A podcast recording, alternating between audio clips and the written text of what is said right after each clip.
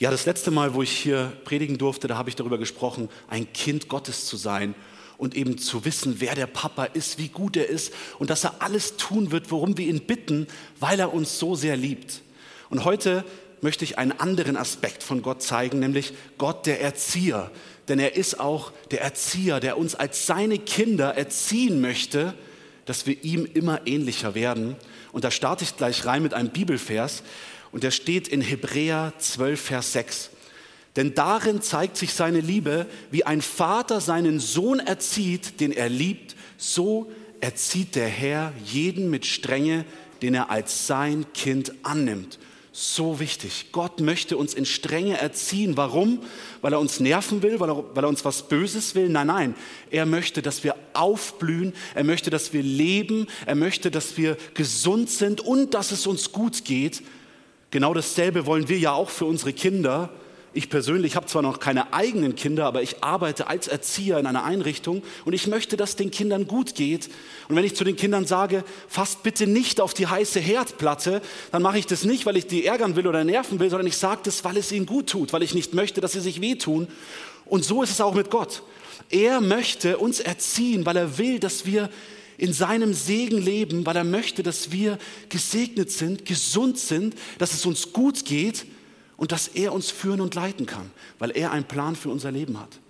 Und wir steigen jetzt ein in diese Predigt mit einer Geschichte, die mich immer wieder so tief im Herzen berührt. Ich habe die auch schon mal bei Fan gepredigt vor etwas längerer Zeit und ich möchte die euch jetzt vorlesen. Diese Geschichte hat sich wirklich so zugetragen. Sie steht im Wort Gottes und in dieser Geschichte geht es um zwei Männer. Und die waren Brüder. Der eine war ein bisschen jünger und der eine war ein bisschen älter. Und die hießen Esau und Jakob. Und das waren die Söhne von Isaak. Und ja, ich fange jetzt einfach an. Es geht um ein Ereignis, was sich da zugetragen hat in dieser Geschichte, was gut zu meiner heutigen Predigt passt. Und ich möchte einfach beginnen mit 1. Mose 25, 27 bis 34. Die Jungen wuchsen heran. Esau wurde ein erfahrener Jäger, der gern im Freien umherstreifte. Jakob dagegen war ein ruhiger Mann, der lieber bei den Zelten blieb. Isaak mochte Esau mehr als Jakob, weil er gern sein gebratenes Wild aß. Jakob war Rebekkas Lieblingssohn. Eines Tages, Jakob hatte gerade ein Linsengericht gekocht, kam Esau erschöpft von der Jagd nach Hause lass mich schnell etwas von, dem roten, von, dem roten, von der roten Mahlzeit da essen, ich bin ganz erschöpft, rief er. Ähm, genau, darum bekam er auch den Beinamen Edom Roter. Nur wenn du mir dafür das Vorrecht überlässt, das dir als dem ältesten Sohn zusteht, forderte Jakob.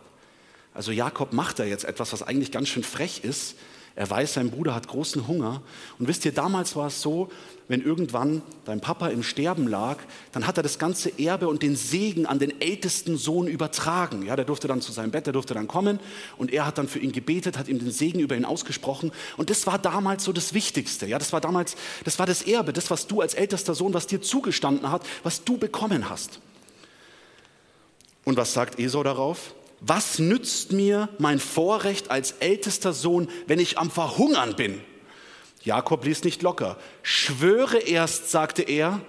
Esau schwor es ihm und verkaufte damit sein Recht, den größten Teil des Erbes zu bekommen an seinen jüngeren Bruder. Jakob gab ihm das Brot und die Linsensuppe.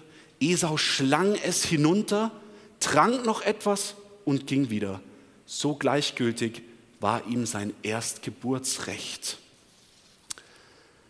Ja, diese Geschichte Vielleicht fragst du dich jetzt, was hat diese Geschichte mit Gott, dem Erzieher, zu tun? Und ich will später nochmal darauf zurückkommen. Aber als erstes will ich mir einfach mal mit euch anschauen, was bedeutet eigentlich Erziehung und wie wichtig ist sie für uns und was bedeutet es, ein Erzieher zu sein? Es ist so, ich glaube, es stimmt mir alle zu, ohne Erziehung können wir in der Welt nicht überleben. Erziehung ist etwas für jeden von uns, egal von wem wir erzogen worden sind, von unseren Eltern, vielleicht bist du bei Pflegeeltern aufgewachsen oder im Kinderheim, wie auch immer. Erziehung ist essentiell wichtig, dass wir hier auf der Erde leben können. Ohne Erziehung bist du gesellschaftsunfähig. Ohne Erziehung wirst du niemals einen Job bekommen. Ohne Erziehung wirst du keine guten und gesunden äh, Beziehungen führen können. So Erziehung ist wichtig, dass du dich hier in der Welt zurechtfindest. Und dann stellt sich die Frage, Was bedeutet eigentlich Erziehung? Was macht der Erzieher bei einer Erziehung? Der Erzieher hat die Aufgabe, dem, den er erzieht, beizubringen, was richtig oder falsch ist. So, das bedeutet, du lebst in der Welt und wirst erzogen und derjenige, der dich erzieht, du bist abhängig von ihm, denn er zeigt dir eine Richtung. Er zeigt dir, wenn du das tust, das ist schlecht, wenn du das tust, das ist gut. Und du hast dann als derjenige, der erzogen wird, die Möglichkeit zu entscheiden, gehe ich da lang, wo es gut und richtig ist, oder höre ich nicht auf den Erzieher und gehe den anderen Weg und muss dann mit den Konsequenzen leben. Und dann stellt sich wiederum die Frage, wenn wir sagen, okay, Erziehung ist das, was gut und richtig ist, was ist denn eigentlich gut und richtig? Und wer gibt vor, was gut und richtig ist? Wer bestimmt denn das? Gut, jetzt sagst du ja, meine Eltern bestimmen das. Ja, genau, aber woher haben es deine Eltern? Ja, die haben es wieder von ihren Eltern. Und wer bestimmt eigentlich, was gut und richtig ist? Wer bestimmt, was gute Erziehung ist? Jetzt kann man vielleicht sagen, die Gesellschaft. Oder du sagst, ja, ich weiß es einfach, ich, ich mache das nach Gefühl. Und genau das ist das, worauf ich hinaus will. In uns drin ist wie ein Kompass, wie ein Gefühl, was uns zeigt, was gut oder richtig ist. Und das haben wir von Geburt an. Man nennt es auch Gewissen. Jeder Mensch, der geboren wird auf dieser Erde und dann heranwächst, hat in sich ein Gewissen. Und jetzt sagst du, nee, nee, das ist nicht von Anfang an, das kommt erst irgendwie. Ich sage euch, ich arbeite mit Kindern zusammen und wenn die lügen, ja, und ich frage die, stimmt das wirklich? Und ich habe eigentlich gesehen, dass es nicht stimmt. Und schaue sie dann so an und sage, schau mich mal an bitte. Die packen das nicht. Die schauen zu Boden, die sind ganz, mm, mm, nee, okay, die können es nicht. Warum? Weil sie tief innen spüren, dass sie etwas tun, was nicht richtig ist. Wenn die zornig oder wütend werden, weil sie jemand richtig geärgert hat und die hauen mal zu, dann flüchten die ins Gebüsch und verstecken sich. Warum? Weil sie tief innen drin wissen, das, was ich gerade gemacht habe, ist nicht richtig. Ja, natürlich, es gibt dann Ärger, klar, man muss dann reden, man spricht dann miteinander, man versöhnt sich wieder. Aber tief drin spüren Kinder, haben wir einen inneren Kompass, der uns sagt, hey, hier gibt es eine Wahrheit, das ist gut und hier gibt es etwas, das ist schlecht. Und dann haben wir immer die Entscheidung, entscheide ich mich dafür, was richtig ist oder entscheide ich mich dafür, was falsch ist. Was passiert aber, wenn wir uns immer wieder dagegen entscheiden? Was passiert, wenn wir immer wieder den Weg gehen, der eigentlich nicht richtig ist wir können unser Gewissen immer mehr und mehr abstumpfen lassen. Ja, wir können so weit gehen, dass es irgendwann ganz verschwindet.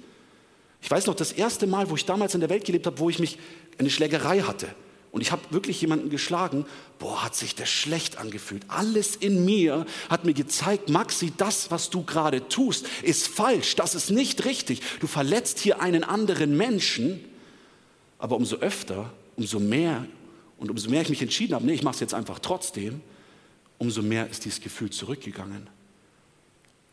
Kann ich jetzt noch ganz andere Sachen erzählen, wo ich geklaut habe zum Beispiel. Das erste Mal, ganz unangenehm. Und irgendwann war es Routine. Und so ist es vielleicht mit, auch mit allen anderen Dingen. Es gibt Leute, die beschreiben, äh, die sind ihren Frauen fremdgegangen und das erste Mal war es noch ganz unangenehm und irgendwann ist es Routine, irgendwann war es normal, dann hat man sich nichts mehr dabei gedacht, dann hat man es einfach getan. Wie krank und schrecklich. Aber wir können unser Gewissen in gewisser Weise abstumpfen lassen. Es kann weggehen.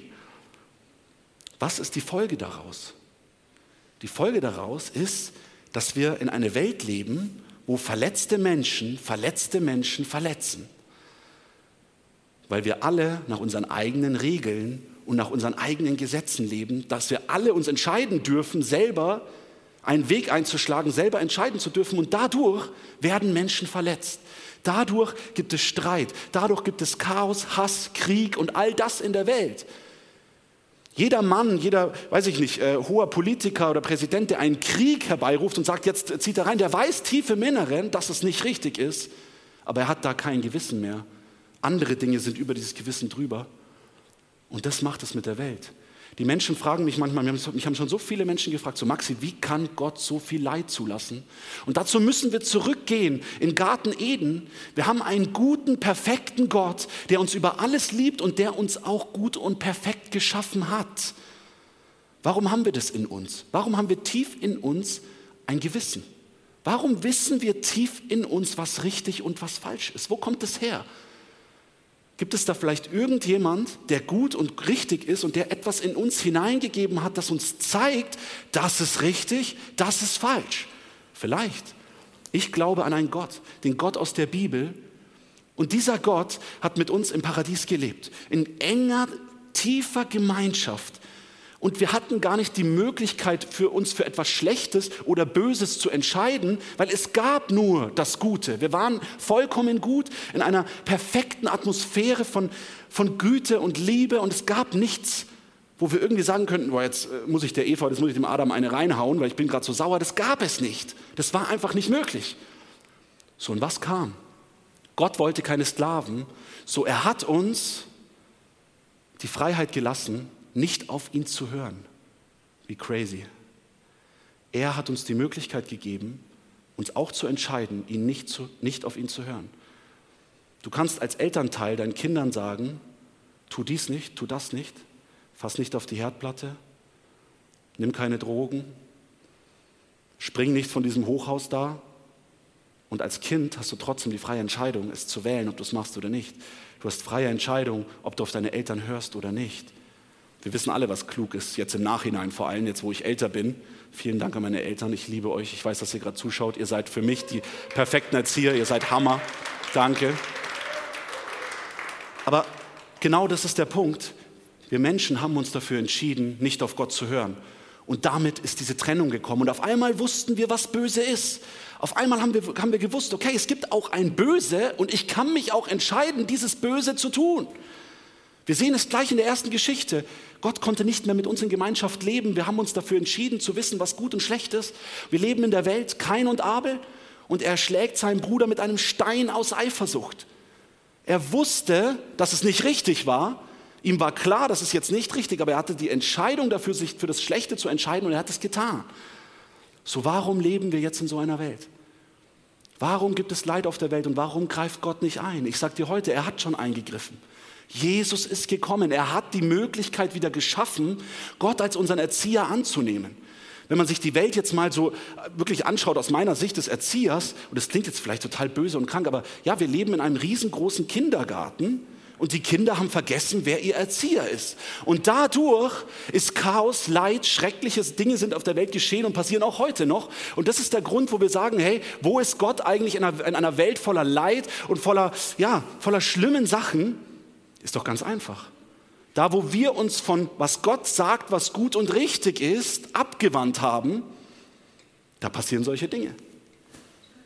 Und Gott ist aber der Weg, er ist die Wahrheit und er ist das Leben. Jesus hat gesagt, wer an mich glaubt und wer mir nachfolgt, der wird Leben haben, Gesundheit haben, Gesundheit, Leben in Fülle. Es ist so wichtig.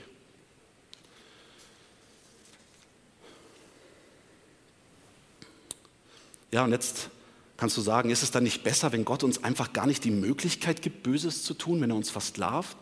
Vielleicht hast du recht. Eigentlich ist es besser, wenn wir nicht unsere eigenen Entscheidungen treffen dürfen, weil unsere eigenen Entscheidungen haben so schlechte Auswirkungen teilweise. Aber Gott will, dass wir frei sind. Und er hat seinen Sohn Jesus gesandt, dass wenn wir uns für ihn entscheiden, Gott wieder als Erzieher in unser Leben kommt und wir nicht mehr hilflos sind und nicht sagen, oh, ich mache immer wieder das Falsche, ich mache immer wieder das, was nicht richtig ist, sondern jetzt haben wir ihn als guten, perfekten Erzieher und er weist uns eine Richtung. Er zeigt uns, wo es lang geht. Und das ist so genial. Und ja, ich würde sagen, ich bin frei. Ich bin frei, das Richtige tun zu dürfen und mit seiner Kraft es auch umzusetzen. Und das finde ich so genial.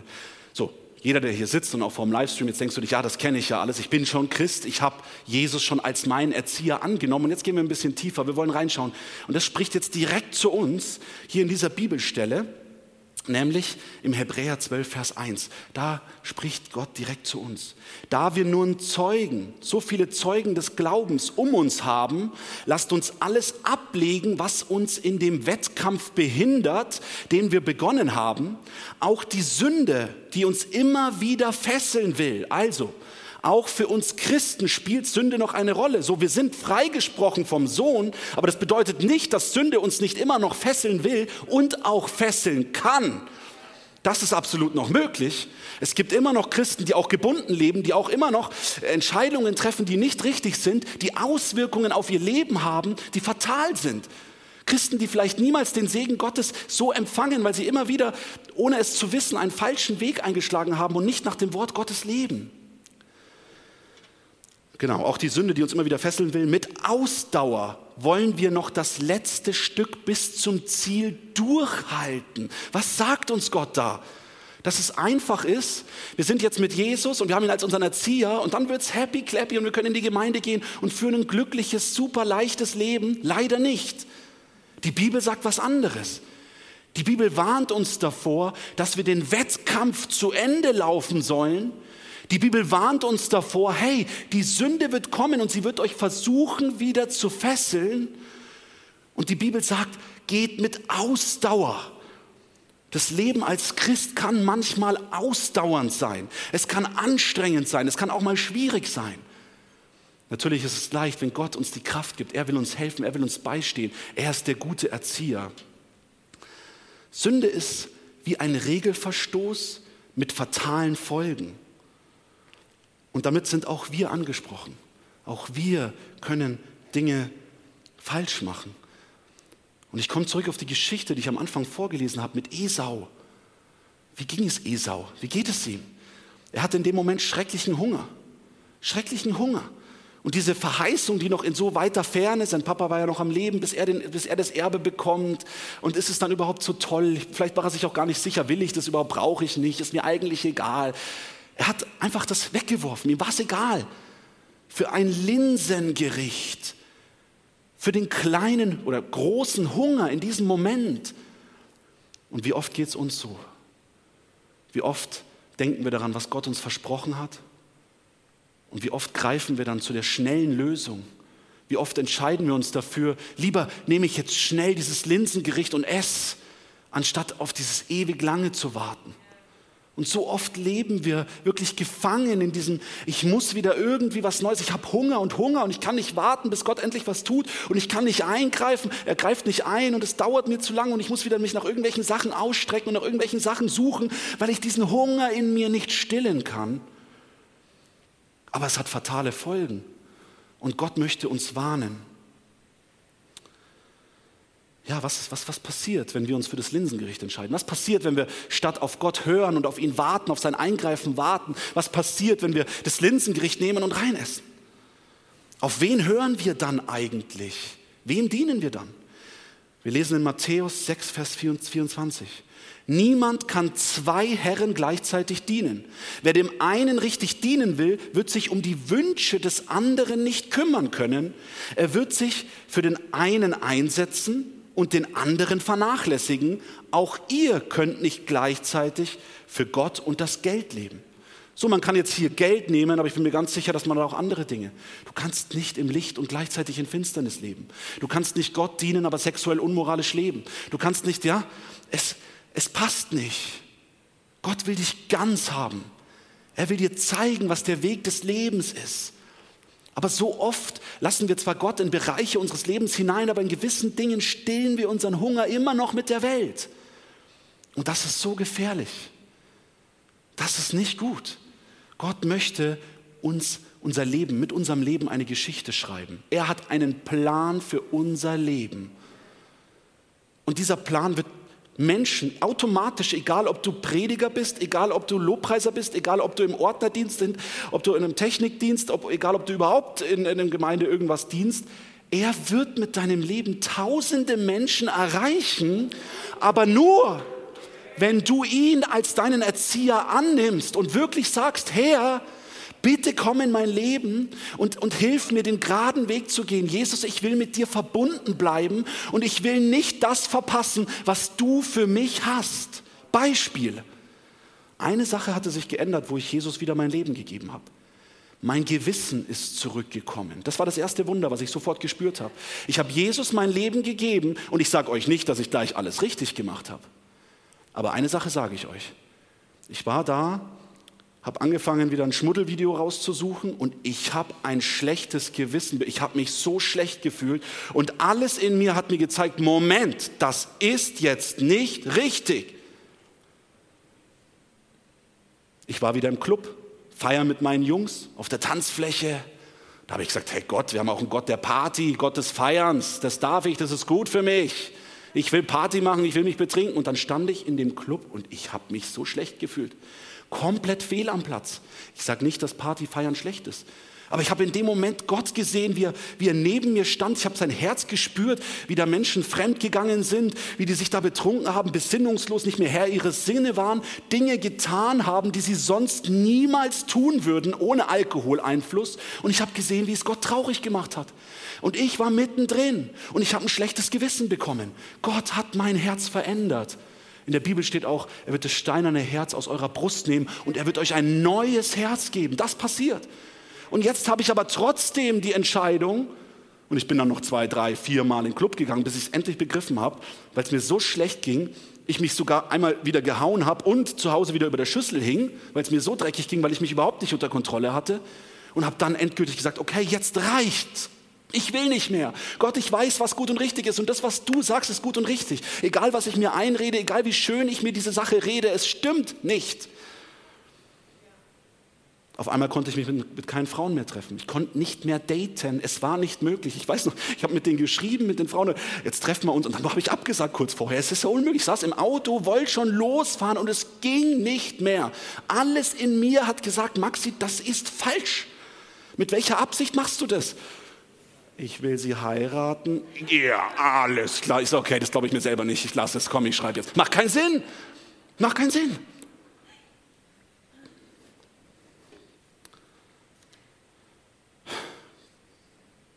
Und jetzt, so wichtig.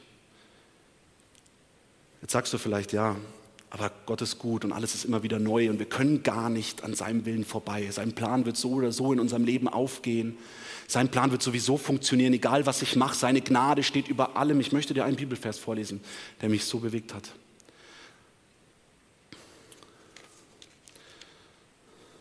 So, achtet darauf. Moment. Ah, hier geht es weiter. Okay. Der steht in Hebräer 12, 15 bis 17. Achtet darauf, dass keiner von euch, Gospel Life Center, alle vorm Livestream, alle Christen, neugeboren, Gott schon als Erzieher, achtet darauf, dass keiner von euch an Gottes Gnade gleichgültig vorübergeht, Gewissen abtöten, zu sagen, ah, ich mache es trotzdem, Gott vergibt mir, ich höre da nicht auf Gott, ich nehme ihn nicht in diesem Lebensbereich als mein Erzieher an, das ist Gnade, weg, weg damit, brauche ich nicht. Damit sich das Böse nicht bei euch breit macht und die ganze Gemeinde vergiftet. Boah, heftig. Keiner von euch soll ein sexuell unmoralisches Leben führen, wie Esau, er wird erwähnt hier in Hebräer, der Gott den Rücken gekehrt hatte, für ein Linsengericht verschleuderte er das Vorrecht, als ältester Sohn das Erbe und den besonderen Segen seines Vaters zu erhalten. Später, und jetzt kommt es, dass es mein Herz so getroffen hat und das ist so wichtig für uns, später wollte er alles wieder rückgängig machen und flehte seinen Vater unter Tränen an, um diesen Segen doch es war zu spät. Worte, die, wie ich finde, einschlagen wie eine Bombe. Jetzt war es zu spät. Es war zu spät. Er wollte den Segen von Gott, hat gesagt, bitte, bitte, bitte. Ich will das jetzt, ich brauche das, tut mir leid, jetzt erkenne ich, dass ich falsch gehandelt habe, aber es war zu spät. So, pass auf. Jetzt kannst du sagen, bei Jesus gibt es kein zu spät, alles ist neu und du kannst immer wieder zu ihm kommen. Ja, richtig. Du kannst immer wieder auf deine Knie gehen. Er wird dir immer wieder vergeben. Seine Gnade ist unendlich für dein Leben und egal wie alt du bist, egal was du schon gemacht hast, du kannst immer wieder umkehren. Aber, ich nenne dir jetzt ein Beispiel. Angenommen, du gibst Jesus dein Leben als junger Mann und lebst dann so weiterhin, so wie du es möchtest, oder als junge Frau, Entschuldigung, so wie du es möchtest. Ein Beispiel, Gott möchte, mit deinem Leben eine Liebesgeschichte mit einer Frau schreiben. Er hat einen Partner für dich, der sogar zu deinem Dienst passt, den er irgendwann mal für dich hat. Und du entscheidest dich aber, nee, nee, ich date selber christliche Frauen und ich suche mir meine Partnerin aus und ich lasse Gott nicht mitsprechen. Und dann gehst du von einer Beziehung in die nächste. Es scheitert immer wieder, Verletzung, Enttäuschung. Vielleicht passiert auch schon was vor der Ehe, was du eigentlich gar nicht wolltest. All diese Dinge Und dann stehst du da. Mit 35, 40, vielleicht die falsche Frau geheiratet. Wie, wie böse das jetzt klingt. Aber stell dir vor, ein, ein Szenario, stellt euch das mal vor. Und dann denkst du dir, oh Mann, hätte ich nicht damals, warum konnte ich nicht? Gott hat einen perfekten Plan für dein Leben. Und er möchte jetzt, heute mit dir Geschichte schreiben. Aber du, du musst zugeben, wenn du Entscheidungen, die du triffst, haben Auswirkungen. Punkt Ende. Es ist Fakt. Da kann auch Gott, er hat dir den freien Willen, den hast du immer noch. Immer noch. Wenn du dich als christlicher Ehemann irgendwann oder du bist Pastor in einem Dienst dafür entscheidest, deiner Frau fremd zu gehen, ja, dann ist diese Entscheidung für dein Leben, da bricht was weg, was du dir nicht vorstellen kannst. Da werden Menschen enttäuscht und verletzt und, das ist, und du kannst nicht sagen, aber Gott wird es schon machen und meine Frau wird eh bei mir bleiben. Kannst du nicht sagen, kannst du nicht machen für den schnellen Hunger, das schnelle Linsengericht. Die Sünde, die uns immer wieder fesseln will, die immer wieder versucht zu kommen und uns wegzuziehen von Gottes Willen. Warum? Weil Gottes Wille, wenn der in unserem Leben geschieht, dann werden Menschenherzen umkehren, noch und nöcher. Warum will der Feind uns immer wieder fesseln? Warum will er nicht, dass du heute diese Predigt anschaust? Warum will er nicht, dass du ähm, ja, nach seinem Willen lebst? Warum will er nicht, dass du den perfekten Erzieher in deinem Leben hast? Ja, ganz einfach. Der Teufel will dich ablenken, dass du nicht auf seinen Wegen gehst, sondern vielleicht auf seinen, bisschen hier, bisschen da, bisschen mittig. Ich fand, der Lukas hat das so schön symbolisiert, wenn du auf den zwei Stühlen stehst, ja, und da ist Sünde und es geht nichts voran. Versteh mich nicht falsch. Gott kann trotzdem Geschichte schreiben Gott kann trotzdem mein Leben benutzen. Und ja, gewisse Bereiche, wo du Gott Raum gibst, ja, auch ich, ich kann hier toll predigen, aber ihr wisst nicht, wie es bei mir zu Hause aussieht, das ist die Wahrheit. Ich kann trotzdem noch daheim sündigen, das kriegt nur Gott mit. Du kannst dich trotzdem in gewissen Entscheidungen, aber ich weiß in meinem stillen Kämmerlein und ich weiß, was Gott zu mir gesagt hat, ganz klar. Maxi, wenn du weiterhin diese Filmchen schaust, kriegst du keine Frau, Punkt Ende. Ich werde dir die Frau nicht geben, ich werde mit dir keine Liebesgeschichte schreiben na, wird schon irgendwie. Hm. Ich date trotzdem weiter Frauen und schau mal, was passiert. Ja, Gott kann dann bestimmt wirken, wenn ich dann na, ein bisschen Frauen durchprobiere und da ein bisschen rumknutsch. Wahrscheinlich wird er mir dann irgendwann die richtige zeigen und meine Liebesgeschichte schreiben. Nein. Punkt. Nein, wird er nicht tun. Warum? Weil er die Frau liebt, die irgendwann mal deine Frau wird. Und ich würde auch nicht gerne eine Frau bekommen, die. Na? Ihr wisst, was ich meine. Und was du nicht willst, dass Mann dir tut, hey, Gott ist gut. Und er will dich segnen. Er will dir Gutes tun. Ja, diese Worte, es war zu spät. Immer wieder vor Augen. Ich höre die immer wieder, es war zu spät. Hey, wir haben immer wieder die Chance, zu Jesus zu kommen, aber ich will nicht verpassen, was Gott mit meinem Leben vorhat. Warum sagt Jesus, wenn ihr mit mir verbunden bleibt, der Weinstock und die Reben, dann werdet ihr Frucht bringen. Bleibt mit mir verbunden. Wer nicht mit mir verbunden ist, der wird verbrannt werden. Er hat keinen Nutzen, er bringt keine Frucht, es geht nichts aus ihm heraus, hervor. Wir müssen mit ihm eng verbunden bleiben. Wir müssen in seinem Wort bleiben. Wir müssen seine Schrift uns vor Augen. Wir müssen lesen. Wir müssen hören, was er sagt. Wir müssen erkennen, was sein Wille für unser Leben ist und darin wandeln.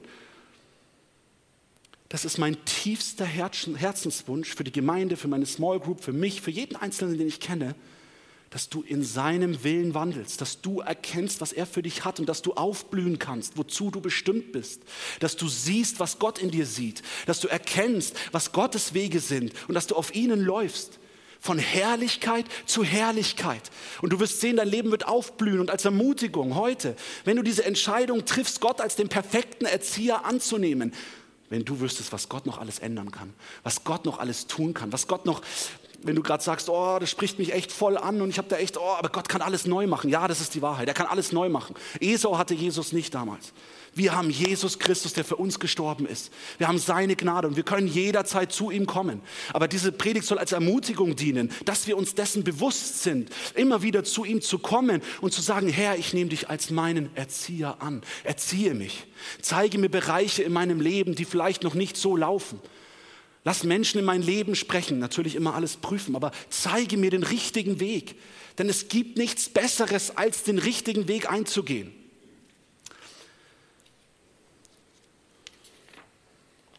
Genau, hier. Gott möchte uns erziehen. Die Frage ist, hören wir auf ihn? Wir haben immer noch die Freiheit, Ja oder Nein zu sagen. Jetzt passt auf, in Jakobus 1, Vers 12 steht, Glückselig ist der Mann, die Frau, der die Anfechtungen erduldet, denn nachdem er sich bewährt hat, wird er die Krone des Lebens empfangen, welche der Herr denen verheißen hat, die ihn lieben. Die Krone. Hier ist wieder das die Rede von Anfechtungen, Erdulden, Anstrengung. Natürlich ist es einfach, das Linsengericht zu essen. Es duftet doch so gut und es ist jetzt schon da. Du kannst es jetzt essen, du könntest jetzt satt werden. Ja, stimmt. Du kannst jetzt von der Welt satt werden, dann kannst du da rausgehen. Dann ist dich satt, da ist alles. Kannst alles jetzt schon haben. Aber Gott hat dir etwas verheißen, was so viel größer, so viel besser ist. Und irgendwann wirst du mit Tränen in den Augen Gott preisen und danken und sagen, wow, wie gut, dass ich gewartet habe. Wie gut, dass ich das Linsengericht weggeschoben habe. Wie gut, dass ich nicht auf die Stimme des Feindes gehört habe, sondern Gott wirklich mit meinem ganzen Herzen vertraut habe.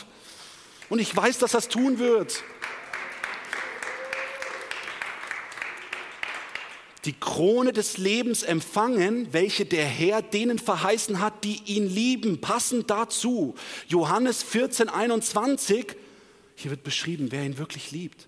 Wer meine Gebote festhält, sagt Jesus, und sie befolgt, nicht nur festhält, nicht nur weiß, sie befolgt, der liebt mich der liebt mich.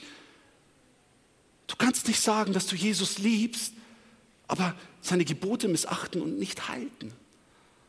Liebst du ihn, dann weißt du, wie wichtig ihm das ist, als dein perfekter Erzieher, dich gesund zu sehen, dich glücklich zu sehen, dich fröhlich zu sehen, dich aufblühen zu sehen, dich geheilt zu sehen.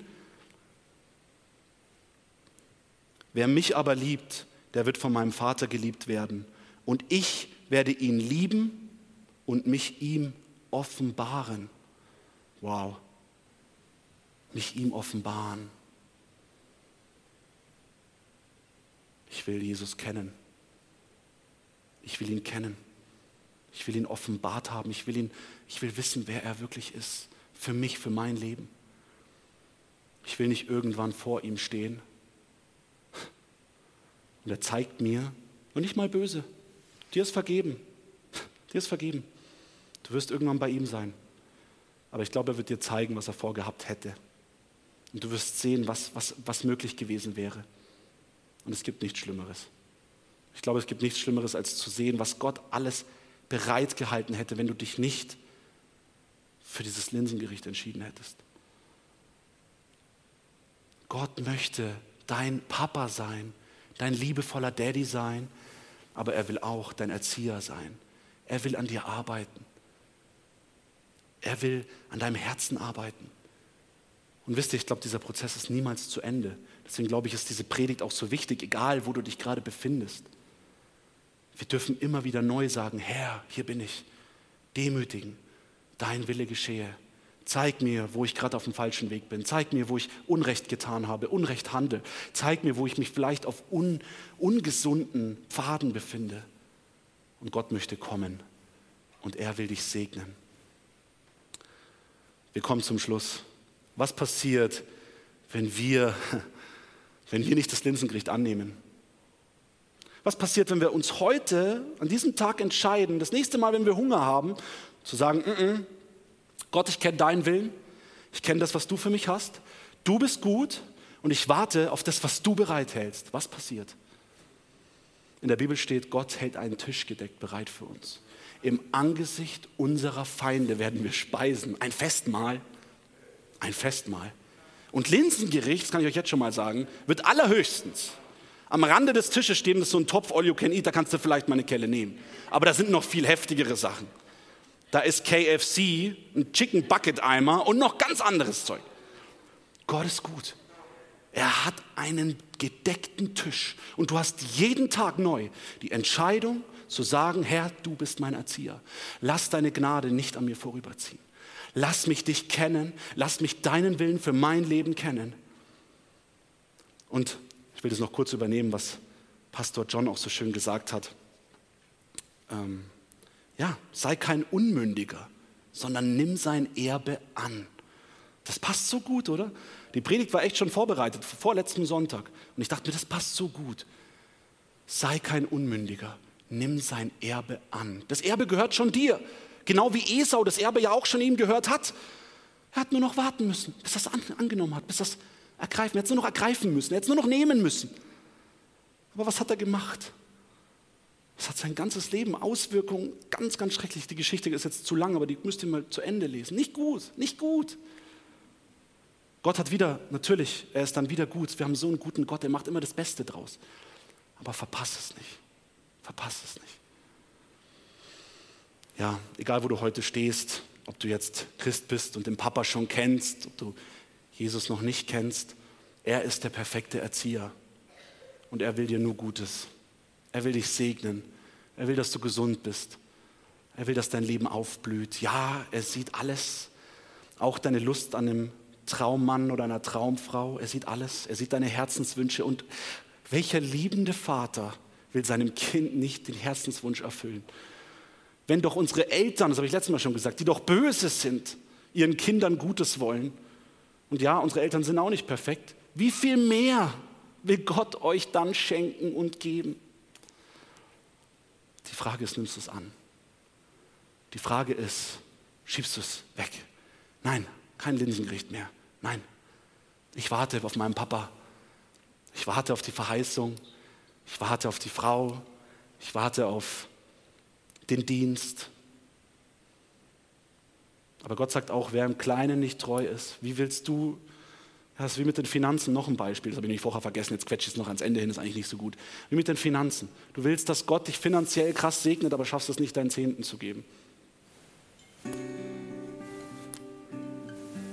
Geht nicht. So. Du kannst ja auch nicht aus deinen Eltern, von deinen Eltern aus dem Geldbeutel Geld stehlen. Naja, ich habe euch beklaut, ich, äh, kann ich bitte mehr haben?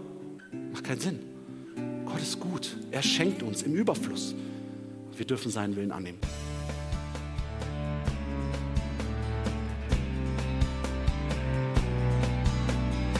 Liebe Zuhörer, das war ein Ausschnitt eines Gottesdienstes hier im Gospel Life Center. Auf unserer Website www.gospellifecenter.de können Sie die Notizen für diese und andere Predigten nachlesen und sich über die Arbeit von Gospel Life Center informieren. Wir wünschen Ihnen Gottes Segen.